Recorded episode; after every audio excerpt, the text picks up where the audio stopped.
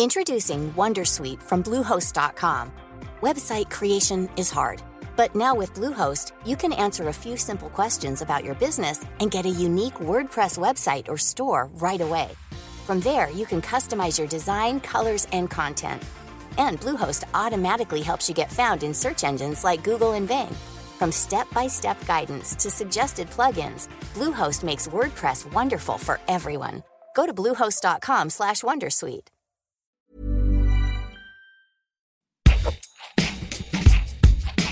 Salut, c'est Thomas Rozek. C'est toujours un peu délicat quand on est un mec de s'aventurer sur le terrain de la contraception. Parce que malheureusement, ça reste majoritairement une problématique féminine, vu que la société dans son ensemble fait reposer cet élément pourtant crucial de la sexualité sur les femmes. Il se trouve qu'en plus, l'offre en la matière peut assez vite se transformer en casse-tête, voire en cauchemar. Et c'est cette réalité que nous avions envie de vous raconter aujourd'hui, en cassant, comme on le fait tous les vendredis, la forme habituelle de notre rendez-vous.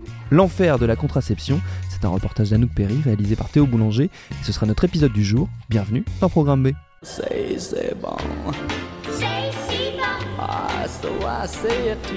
Il y a plein de façons d'aimer. Il y a plein de moyens de contraception. La meilleure contraception, c'est celle que l'on choisit. J'ai grandi avec cette publicité en tête, la promesse de pouvoir choisir une contraception qui me convient. Aujourd'hui, j'ai l'impression que ce choix est une réalité qui en cache une autre beaucoup plus dérangeante. Chaque moyen de contraception traîne derrière lui son lot d'effets secondaires. En préparant ce reportage, j'ai parlé de ce sujet à toutes les femmes que je croisais. Pas une seule ne m'a dit avoir gardé le même moyen de se protéger depuis le début de sa vie sexuelle. Pour les moins chanceuses d'entre elles, il a fallu parfois des années et de nombreuses tentatives avant de trouver un moyen de contraception qui leur convient. Alors, histoire d'y voir plus clair, j'ai été à la rencontre de Laura Berlingot, une gynécologue obstétricienne. Globalement, toutes les filles doivent faire un peu des concessions. C'est rare. Il y a des filles qui trouvent vraiment, qui prennent une pilule et puis c'est parfait pour elles et tant mieux, c'est cool et elles peuvent continuer comme ça pendant longtemps. Mais le fait est que dans toute ta vie reproductive, de toute façon, ton propre taux hormonal quand tu as 15 ans, 20 ans, 30 ans ou 50 ans, il n'est pas du tout le même. Donc, euh, globalement, euh, tu, tu seras amené à, enfin, on est tout amené à changer de contraception à un moment.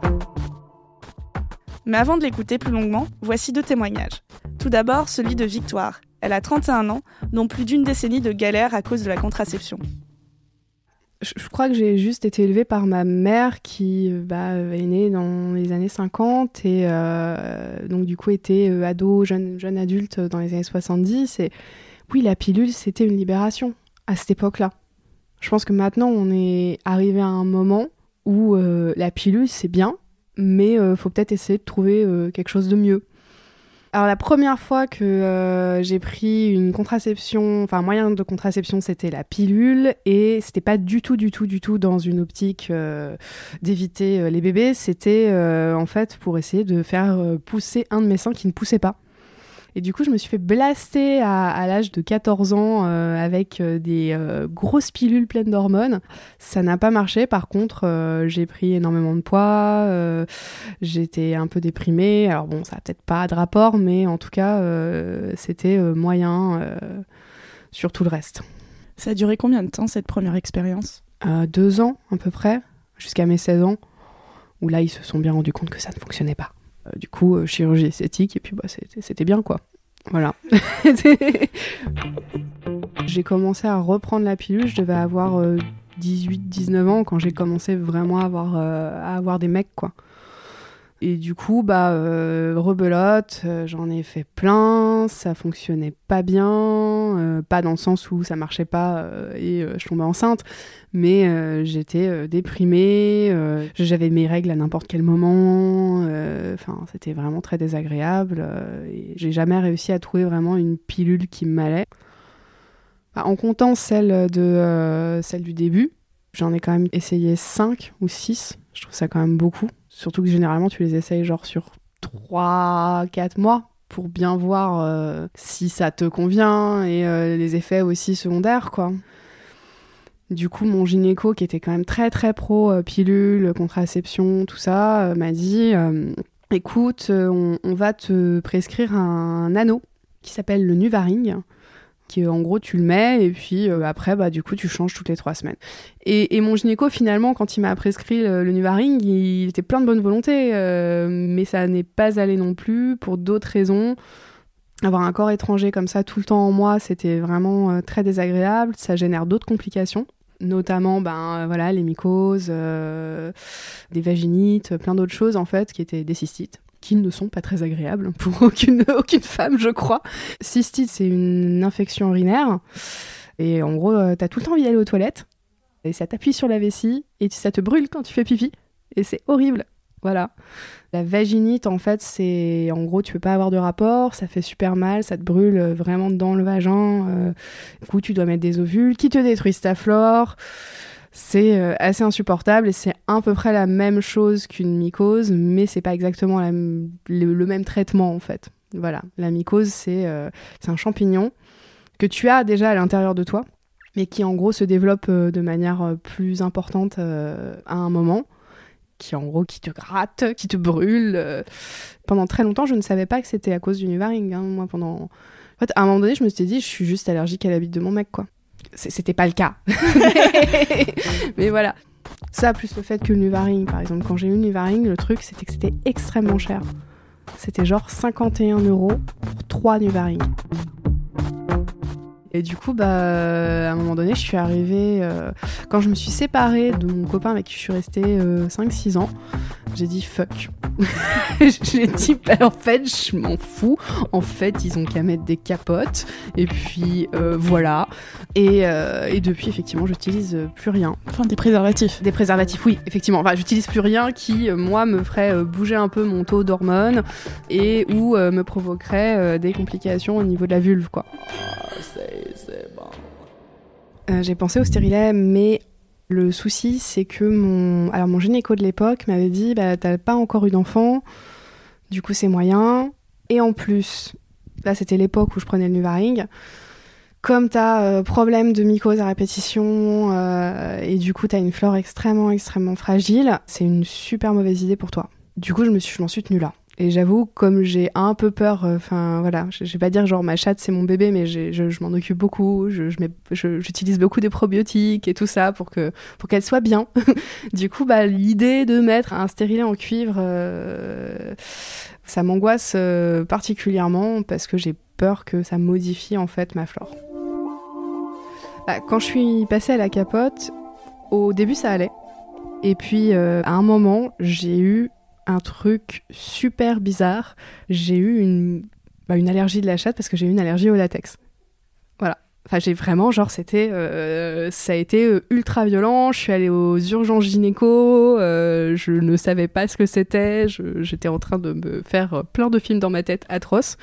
Et en fait, au bout d'un moment ils m'ont regardé, m'ont dit, ben, je crois que, je crois que c'est le latex, mademoiselle. En gros, c'est comme si j'avais euh, toutes mes lèvres euh, et l'extérieur euh, et, un peu l'intérieur, mais vraiment toutes mes lèvres qui étaient ultra gonflées, ultra dures, comme un eczéma en fait. Voilà. Donc tu vois l'eczéma, ben j'avais ça, mais à l'entrée de mon vagin. En soi, c'est pas c'est pas dérangeant d'être allergique au latex quand, quand, quand tu ta seule contraception c'est la capote parce que il existe plein de marques de préservatifs qui euh, n'utilisent pas de latex. Faut juste bien vérifier et il faut juste, si jamais euh, tu rentres avec quelqu'un que tu connais pas forcément, euh, voilà, bien lui préciser avant que cette personne, par exemple, n'enfile quelque chose qui pourrait te détruire ta vulve. Voilà. je préfère, ouais, je préfère me maintenir à la capote plutôt que de subir ce que j'ai subi pendant bah facile, ouais, un, un peu moins de 15 ans, mais un truc comme 12 ans, ça fait beaucoup quand même. Le truc, c'est que finalement, on se rend compte quand, euh, on passe à plus de contraception du tout, qu'il il euh, y a plein, plein de mecs, surtout de mecs, hein, voilà, qui, euh, qui trouvent quand même qu'on fait pas d'efforts.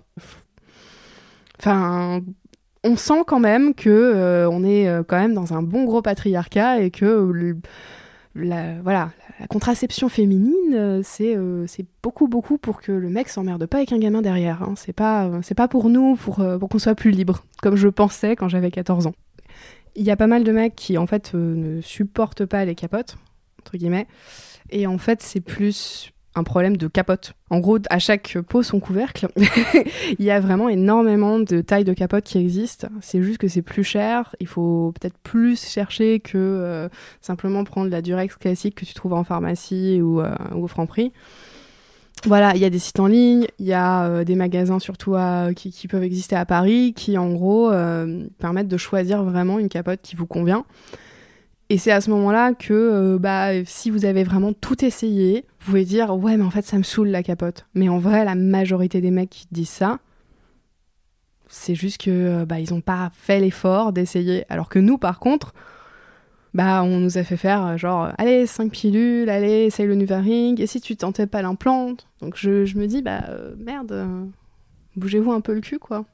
Mon message il est simple tant qu'on n'aura pas trouvé d'alternative, la capote c'est quand même fantastique.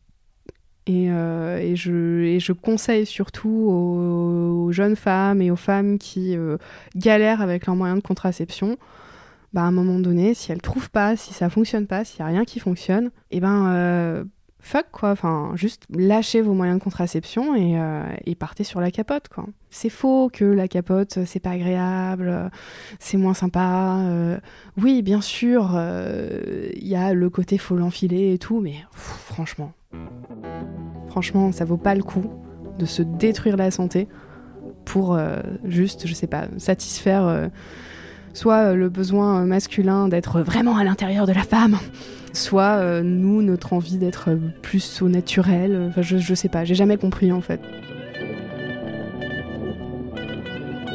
Comme Victoire, mon amie Carlotta a eu du mal à trouver une contraception qui lui convient.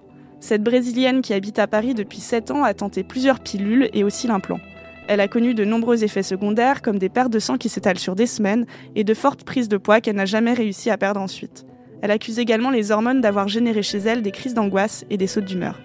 En tout, elle a tâtonné à la recherche d'une contraception qui lui convient pendant 8 ans. Il y a deux ans, elle a décidé de prendre une décision qui peut sembler étonnante à notre époque. Donc euh, c'est à ce moment-là, donc euh, à 26 ans, que j'ai décidé avec mon copain de commencer à compter mes jours. Et euh, donc je compte mes jours avec l'aide d'une appli et euh, je prends ma température tous les matins. L'appli, il, t'explique tout, donc euh, il, fait le, boulot pour toi, donc t'as pas forcément besoin de comprendre comment ça se passe. Et en même temps, bon, avec mon copain, on, on connaissait les risques. On savait que quand j'ovulais, il fallait euh, qu'on se protège, et, et quand c'était le jour vert, bah, c'était fait. Mais en fait, ma sœur est tombée enceinte récemment.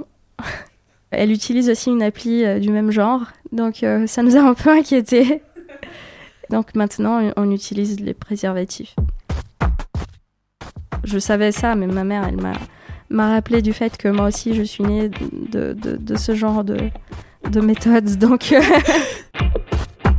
Bonjour Laura. Bonjour Anouk. Est-ce que tu peux te présenter en une phrase?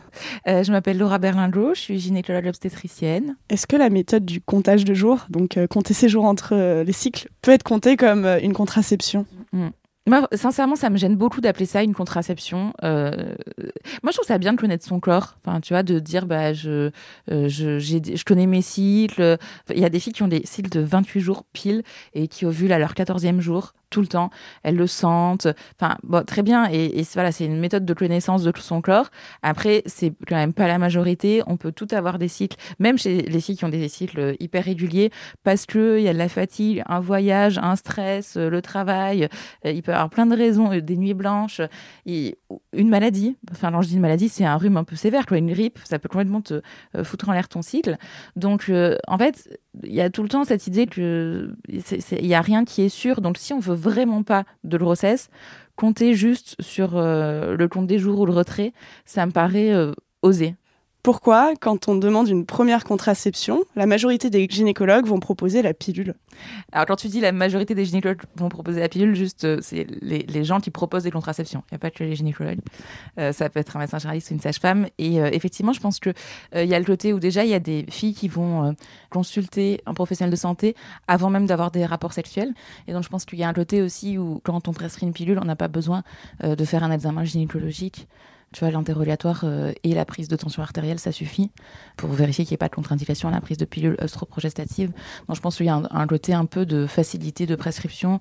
C'est un cachet à prendre tous les jours. Alors, il faut y penser, certes, euh, mais euh, ça nécessite pas de mettre de chlore étranger dans l'utérus ou dans le bras et qu'on n'a pas vraiment lancé sa vie sexuelle.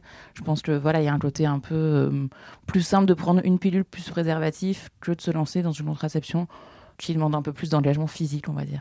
Au bout de combien de temps doit-on s'inquiéter quand on a des symptômes qui nous semblent plus ou moins liés à cette contraception? Alors, je, dirais un à trois mois selon le type de symptômes. C'est-à-dire qu'il eh, y a des trucs qui sont plus ou moins gênants. Euh, globalement, il faut que le corps, que ce soit des hormones ou pas, parce que la contraception, c'est soit la contraception aux hormones, soit le DIU au cuivre, les deux, il faut un temps d'adaptation du corps. Quand on commence une contraception ou quand on l'arrête. Il y a toujours euh, un moment où on est un peu flottant. Et euh, notamment pour les troubles de l'humeur, la libido, enfin tous les trucs un peu de fond, euh, au moment où il y a des changements hormonaux, ben, c'est comme euh, quand on débute une grossesse ou après avoir accouché ou au moment de la ménopause. Quand il y a des changements d'hormones, ben, il y a des changements d'état de base qui peuvent tout à fait revenir à une normale au bout de voilà 3 à 6 mois. Donc je pense que quand c'est ce genre de problème de fond, quand c'est pas trop invalidant, attendre 3 mois. Après, euh, typiquement le DU au cuivre euh, qu'on a posé en consultation, qui au bout de 2 semaines, 3 semaines, on saigne en continu, c'est hémorragique, on a super mal, bah faut consulter avant et se le faire enlever, c'est pas grave, il y a d'autres moyens de contraception. Et est-ce qu'il y a un moyen d'être sûr que les symptômes sont liés à la contraception sans arrêter la contraception? Non.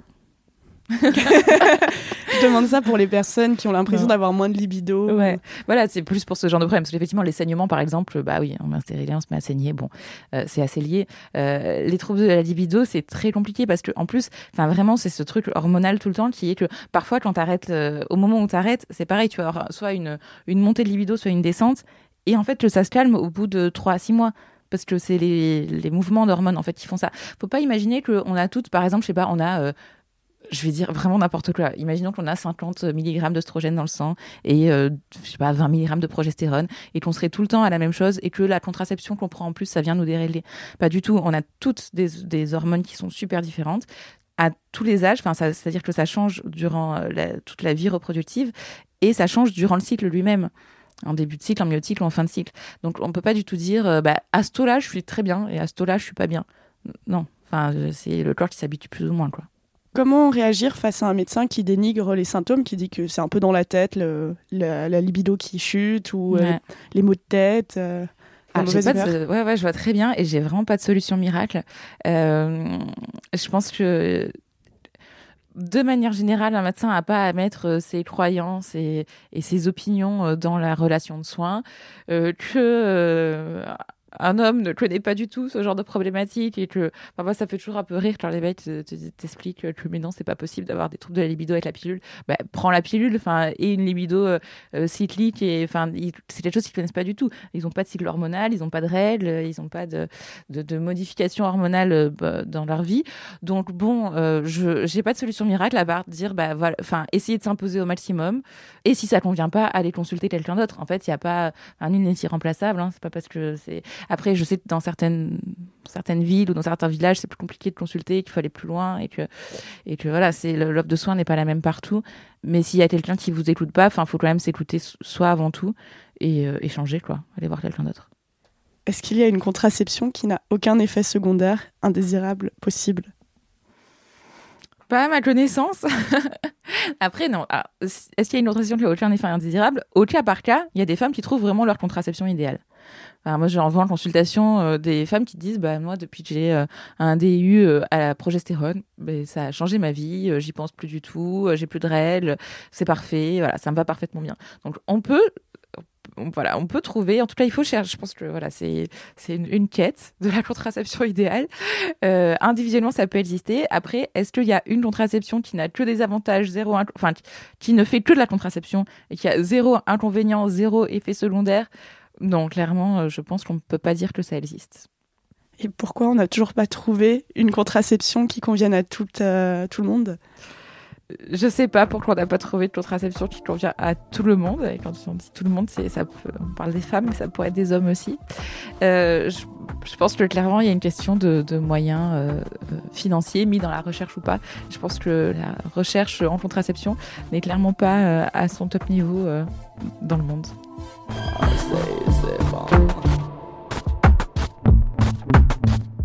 Jusque-là, nous parlons de contraception, de pilules beaucoup, mais aussi un petit peu de DIU, ou stérilet comme on dit souvent, une méthode contraceptive non hormonale. Mais il y a une autre solution dont on ne parle que très peu, la stérilisation. Il faut dire que son caractère définitif peut faire peur. Ça a été compliqué pour moi de trouver une personne pour témoigner à ce sujet. Et si Tiffany a accepté, c'est parce qu'elle avait confiance en moi. Elle a presque 28 ans, est célibataire et sans enfant. À 18 ans, elle a pris une première pilule qui lui a causé une phlébite. Pour se soigner, il a fallu qu'une infirmière vienne lui faire des piqûres d'anticoagulants dans son ventre tous les jours pendant plusieurs semaines. Une deuxième pilule lui a causé de nombreuses sautes d'humeur et d'importants maux de ventre. Après ça, on lui a posé un stérilet en cuivre ou dispositif intra-utérin, DIU, qui lui a causé de terribles douleurs de règles, puis un stérilet hormonal. C'est sous ce deuxième stérilet qu'elle est tombée enceinte. Elle a décidé d'avorter. Elle a fini par retourner à l'usage strict des préservatifs jusqu'à ce qu'elle trouve un praticien qui accepte de la stériliser. Elle m'explique son parcours, au téléphone, de la Bretagne où elle vit. Depuis l'enfance, en fait, je sais que je veux pas d'enfant. C'est pas tellement un choix euh, de pas vouloir d'enfant, c'est juste que je ressens pas, euh, je ressens pas du tout l'envie d'avoir des enfants, en fait. Donc euh, j'ai voulu confirmer ce ressenti par quelque chose de médical, donc en demandant une stérilisation. J'ai fait un peu euh, tous les, les gynécos euh, de la ville, quoi, euh, à chaque fois, j'avais comme réponse que j'allais changer d'avis. Un médecin m'a répondu, bah oui, mais si vous faites pas d'enfant, vous allez faire quoi? Et enfin, on m'avait dit une fois, par exemple, mais vous voulez pas trouver le prince charmant? Et j'ai répondu, bah le prince charmant, il veut pas d'enfant. En fait, la stérilisation, en dehors de l'aspect purement médical, ça a surtout été un long combat de euh, garder son calme face à des réflexions euh, infantilisantes, euh, parfois très personnelles aussi. J'ai eu l'impression d'être vraiment jugée, qu'il fallait que je me justifie de tout, tout le temps. Et j'ai fini par en trouver un quand j'avais 25 ans. Donc le praticien que j'ai trouvé sur internet j'ai pu avoir un rendez-vous avec lui quelques semaines après, ça a été assez rapide. Par contre, euh, comme c'était pas du tout dans la région dans laquelle moi j'habite, il a fallu que je fasse euh, à peu près entre 4 et 5 heures de route. Globalement, c'était pas très pratique comme affaire. Quoi. Le rendez-vous en lui-même, ça s'est ça s'est très bien passé euh, parce que j'étais face à un praticien qui justement ne m'a pas jugé, ne m'a pas du tout jugé mon choix. Euh, et donc on a déclenché le délai de réflexion qui est un délai de quatre mois. Pendant ce délai, le médecin m'a demandé de consulter un psychologue pour attester que je n'étais pas en train de vivre une période dépressive. Donc en fait, il faut que tu justifies que tu n'as pas de problème. Mais bon, après, d'un point de vue juridique, je comprends qu'on ait, qu'on ait demandé ça parce que le médecin, il a tout simplement besoin de se protéger. S'il y a un regret plus tard, le médecin derrière, il est protégé. À l'époque, deux méthodes lui sont proposées. Il y a la ligature des trompes, qui consiste à interrompre les trompes de Fallope par des clips ou avec des points. Il y a aussi la méthode Essure, qui consiste à l'introduction de micro-implants dans les trompes de Fallope qui vont boucher la voie. Tiffany choisit cette deuxième méthode car elle ne nécessite qu'une anesthésie locale. Précision. Cette méthode n'est plus proposée depuis 2017 suite à de nombreuses plaintes de femmes. Beaucoup disent que ces implants leur ont causé de très fortes douleurs pelviennes et des règles hémorragiques. Après l'intervention elle-même, elle a été assez douloureuse parce l'anesthésie locale, il n'arrivait pas à, atteindre le, la zone euh, dans laquelle ça allait faire mal. Donc en fait, il piquait tout autour, mais la zone faisait quand même très mal. Donc j'ai pas un souvenir merveilleux de, l'opération en elle-même. En dehors de ça, globalement, euh, ça s'est bien passé. Il y a juste une chose que j'ai trouvée assez euh, désagréable et même un peu grave si, voilà pendant l'opération donc la personne qui m'opérait c'était euh, c'était pas le, praticien avec qui j'avais signé les papiers en fait mais c'était une gynécologue avec qui il travaillait et qui était très bien et par contre à un moment la gynéco euh, qui plaçait les échures a eu des difficultés parce que euh, comme j'ai 25 ans et que j'ai pas eu d'enfant, mon utérus évidemment il n'est pas comme celui de quelqu'un qui en a eu plusieurs. Et donc, elle, m'a dit qu'elle préférait demander euh, un peu d'aide à une de ses consoeurs qui avait plus euh, l'habitude euh, de, faire ce type de pause. Et la consoeur, par contre, avait pas du tout été mise au courant, ni de mon âge, ni du fait que j'étais nullipare, ni de quoi que ce soit en fait. Et donc, quand elle est arrivée dans la pièce, elle m'a regardée, elle m'a dit Mais vous avez quel âge? J'ai dit J'ai 25 ans. Elle m'a dit Vous avez combien d'enfants, mademoiselle? Je dis zéro. Et là, elle a soufflé, elle a regardé sa collègue. euh, J'avais l'impression qu'elle était en train de fusiller sa collègue du regard. Parce que moi, j'étais allongée, euh, les pieds dans l'étrier. Enfin bon, voilà, le genre de position qui est déjà de base pas très confortable et en plus euh, pas le genre de position dans laquelle on peut se sentir un peu en confiance pour protester. Donc j'ai rien dit, mais en fait, euh, ensuite elle a filé un coup de main à sa collègue et elle a quand même fait, euh, elle a quand même aidé à l'intervention, mais ça se sentait que qu'elle était en colère contre sa collègue. Après, voilà, c'est passé et quand je suis rentrée chez moi, et ben ça allait. Euh, bah, j'étais contente de pouvoir enfin avoir pu confirmer dans euh, mon état physique, on va dire, le ce non désir d'enfant que j'ai. C'est juste un soulagement est tel que j'ai l'impression de vivre en accord avec mon corps, ce qui n'était pas du tout le cas avant. Ça m'a permis vraiment de de me réconcilier avec mon corps en fait. Et je trouve que c'est super important de le dire parce qu'il ne s'agit pas uniquement d'un confort euh, physique finalement. C'est bien plus que ça, je trouve. Aujourd'hui, Tiffany va bien. Victoire semble s'être fait une raison au fait d'utiliser des préservatifs. Carlotta se questionne encore sur le futur de sa contraception. Et pendant que des femmes testent à tâtons des contraceptions, croisant les doigts pour ne pas souffrir d'effets secondaires, la contraception des hommes reste un tabou. Si vous voulez comprendre pourquoi, Victoire Toyon a dédié une émission complète des couilles sur la table à ce sujet. Quand j'étais ado, je répétais que la meilleure contraception, c'est celle que l'on choisit. La meilleure contraception, c'est celle que l'on choisit. Je ne suis plus vraiment d'accord. La meilleure contraception, c'est surtout celle qu'on ne subit pas. Merci à Anouk Perry pour ce reportage. Programme B, c'est un podcast de Binge Audio préparé par Lauren Bess et réalisé par Théo Boulanger. Les prises de son sont signées Quentin Bresson. Abonnez-vous sur votre appli de podcast préféré pour ne manquer aucun de nos épisodes. Facebook, Twitter et consorts pour nous interpeller. Programme B à binge.audio pour nous écrire. Et à lundi pour un nouvel épisode. Binge. Salut, je m'appelle Camille Test, je suis journaliste et prof de yoga et j'anime Encore Heureux, un podcast sur la santé mentale. Deux fois par mois, on se pose des questions très simples, du genre comment on fait pour avoir un rapport apaisé à la nourriture, peut-on vraiment travailler et être heureux, ou encore pourquoi se réconcilier avec le sport. Avec mon équipe d'expertes et d'experts, on repose les bases, on décrypte les problèmes, on les replace dans un contexte global et surtout, on trouve des solutions. Car même si le monde va mal, on a le droit de vouloir être encore heureux. Encore heureux, c'est un podcast de Binge Audio, déjà disponible sur votre appli de podcast habituel. Botox Cosmetic, out of botulinum toxin A, FDA approved for over 20 years. So, talk to your specialist to see if Botox Cosmetic is right for you. For full prescribing information, including boxed warning, visit BotoxCosmetic.com or call 877-351-0300. Remember to ask for Botox Cosmetic by name. To see for yourself and learn more, visit BotoxCosmetic.com. That's BotoxCosmetic.com.